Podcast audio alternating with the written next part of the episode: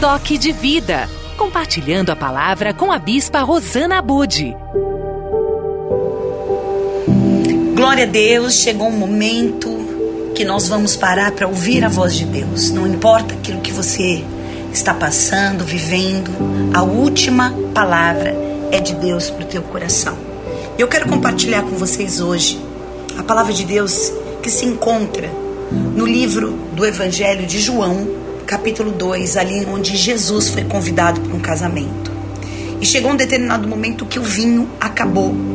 E o Senhor Jesus fala para aqueles homens que estavam servindo, né? Tinham ali seis potes de pedra que os judeus usavam para purificação, em cada um cabiam cerca de 100 litros. Versículo 7. Jesus disse: Encham de água esses potes. E eles os encheram totalmente. Então lhes disse: Agora tire um pouco e leve ao responsável pela festa. E eles o fizeram. E quando o responsável pela festa provou a água transformada em vinho, ele não sabia de onde tinha vindo, por mais que os serventes que haviam tirado a água soubessem, chamou o noivo e disse: Todos costumam servir primeiro o vinho bom, e quando já beberam muito, servem o vinho inferior. Você, porém, guardou o melhor vinho até agora. Assim, em Caná Galileia, Jesus deu início a seus sinais e ele manifestou a sua glória e os seus discípulos creram nele. Que palavra maravilhosa! Eu tenho certeza que você já ouviu falar. Jesus foi convidado num casamento e quando faltou o vinho, ele transformou a água em vinho. Mas tem muitos detalhes aqui que é muito importante a gente meditar. Porque imagine você, uma situação que você planejou, você se programou, você investiu tempo, recurso, e de repente tudo que você fez dá alguma coisa errada e tudo fica comprometido por causa de um erro, um cálculo errado, alguém que fez algo de errado, e de repente tudo aquilo que você colocou, a tua força, o teu entusiasmo, os teus sonhos. Ali estava começando uma família. E faltar vinho na festa era um motivo de muita vergonha, de muita humilhação. Porque vinham pessoas de vários lugares e elas ficavam ali hospedadas e a família dos noivos recebiam e a festa durava por uma semana, mas a palavra fala que aqui acabou o vinho. E o que representa o vinho? Representa a alegria. E a palavra de hoje para o nosso coração é isso. O que foi que aconteceu? O que deu errado? Qual foi a notícia que entrou na sua vida, nos seus sentimentos e causou exatamente essa vergonha, essa falta de alegria? Estava tudo dando certo, era uma festa de casamento e de repente o vinho acabou e o vinho é alegria. E hoje Deus está nos falando para que a gente entenda que ele disse: No mundo tereis aflições, mas tem de bom ânimo, eu venci o mundo. E é muito difícil nesses momentos nós acreditarmos que Deus pode fazer alguma coisa num momento como esse, mas eu quero te dizer, querido ouvinte, quando nós convidamos Jesus, quando ele é participante da nossa vida, como ele foi convidado ali naquele casamento, nós não podemos subestimar o poder de Deus. A gente tem que olhar para aquilo que veio nos atacar e veio uma seta de amargura, de tristeza, de desespero. Nós precisamos confiar e saber que o Senhor tem solução, até para aquilo que acabou. Foi o que aconteceu. Ali naquela festa, o vinho acabou. E antes mesmo dos noivos saberem, antes mesmo de chegar a notícia, nós vemos ali Maria falando com Jesus. E Jesus falou: Calma, mulher, eu vou me manifestar, vai chegar a minha hora. E ali ele pede aqueles serventes que peguem aquelas talhas que eles costumavam se banhar, se limpar, se purificar, que era o hábito dos judeus. E, eles, e ele fala: vai lá e enche de água. E eu Nesse final de semana, nesses dias, no final de semana, a gente ministrou essa palavra. E algo que Deus falou muito forte ao meu coração que eu quero compartilhar aqui com vocês, queridos ouvintes da Gospel FM.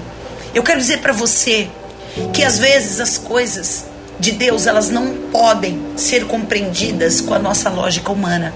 A gente não pode achar que Deus vai fazer as coisas do nosso jeito, da nossa maneira. Deus tem caminhos mais altos que os nossos. E nós temos que entender que Deus escolheu as coisas loucas para confundir as sábias. Ele chamou aquelas coisas que não são para confundir aquelas que são. Nós vemos que depois desse milagre, Jesus se manifestou.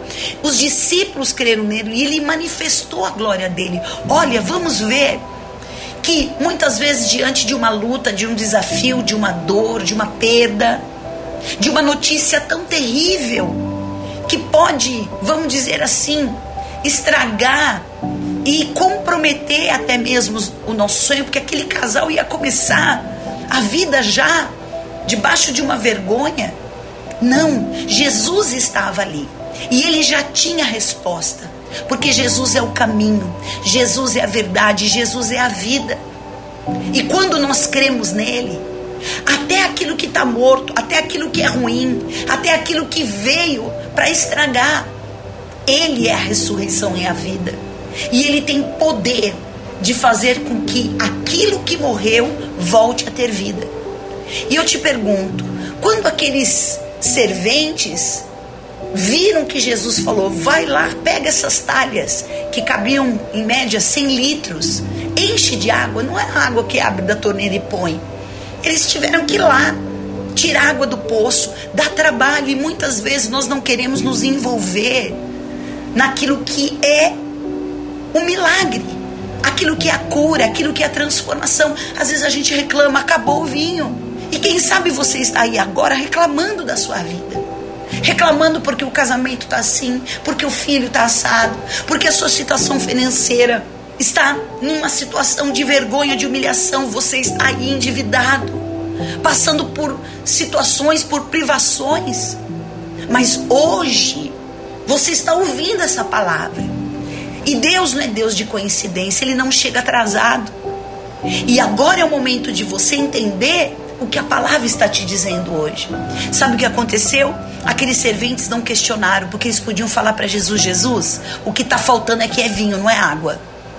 E quantas vezes a gente fala para Jesus: o que eu preciso é de uma cura, o que eu preciso é de uma porta aberta de um emprego, eu preciso a restauração do meu casamento. E Deus fala assim: ó, perdoa, vai lá e fala com tal pessoa. A gente fala: não, Senhor, não é isso que eu quero. Nós queremos já a coisa pronta, só que Deus quer que a gente participe do processo. E qual é o processo? É a gente fazer aquilo que nos cabe. É fazer aquilo que a gente tem condições e usar os recursos que a gente tem. Vamos parar para pensar uma coisa? Precisava do vinho. Mas eles tinham que água ali. O que, que você tem nas suas mãos? O que, que você tem hoje para o milagre acontecer na sua vida? É a sua fé? Então use a sua fé. Mas, bispa, eu preciso do resultado. Então comece a acionar a sua fé. E foi isso que aconteceu. Aqueles serventes foram, obedeceram, pegaram aquela água e trouxeram. Eles encheram 600 litros de água. E eles fizeram exatamente o que Jesus falou. Quantas vezes nós temos dificuldade de obedecer? Deus fala algo para você e você fala: "Não, mas não é desse jeito, não é isso que eu quero". Mas hoje você não vai mais reclamar. Você não vai mais murmurar, você vai tomar um posicionamento de fazer o que Deus está falando. Obedeça. É melhor obedecer do que sacrificar. E aí depois Jesus dá um segundo comando. Vai lá e leva pega um pouco dessa água e vai e leva para pro aquele que está organizando a festa. Eles podem ter falado Jesus, mas eu vou levar água para ele. Mas eles não questionaram, eles obedeceram. E nós não vamos mais questionar. Nós não vamos mais murmurar. Nós não vamos mais dizer para o Senhor, Senhor, porque não é desse jeito, porque é daquele jeito. Vamos fazer o que Deus está nos pedindo. E Deus vai te dar uma direção. E Deus vai te dar um comando e você vai fazer exatamente o que o Senhor está te pedindo. E a palavra fala que quando eles chegaram ali e entregaram aquela água para aquele que estava cuidando da festa, né? Um mestre de cerimônia, aquele que estava cuidando ele pegou e tomou, mas não era mais água, era vinho. E o melhor vinho que podia ter. Tanto que ele vai para os noivos, ele fala: geralmente costuma servir o melhor vinho e depois o pior. Mas vocês serviram o melhor, sabe por quê? Porque quando Deus é convidado para estar na nossa vida, quando Jesus participa dos nossos relacionamentos, do nosso casamento, da nossa vida financeira, todas as áreas da nossa vida, Ele transforma aquilo que é vergonha em dupla honra. Foi o que aconteceu na vida dessa família. Foi o que aconteceu nesse casamento. E ali a glória de Deus se manifestou. Então, não olhe para dificuldade, para vergonha que de repente você está vivendo. Creia que Deus pode transformar. E eu só quero deixar mais um detalhe para vocês. Eu gosto muito de pesquisar, de ler, e eu fui fazer uma analogia entre a água e o vinho. E eu vi que o vinho tem mais de 400 elementos. E por incrível que pareça, 80% é água. Olha que maravilhoso! E aquilo veio no meu coração para eu entender que Deus, Ele quer que você participe do milagre. A água é um dos componentes, 80% é nós que vamos fazer. 20% é o que o Senhor vai fazer. É o milagre da transformação, porque não adianta ter água. Mas Jesus precisava daquela água para transformá-la em vinho. E o que o Senhor precisa para te curar, o que o Senhor precisa para transformar o seu casamento, o que o Senhor precisa para transformar a vida do teu filho, a tua vida financeira, é que você apresente para Deus aquilo que você tem. E aquilo que Deus está te pedindo é exatamente o que Deus precisa para transformar. E essa palavra vem ao teu coração. Por isso, fala, Senhor, transforma a minha vida hoje. Transforma os meus pensamentos, os meus sentimentos. Tira a incredulidade do meu coração. Eu não quero mais, Senhor, me entregar essa tristeza.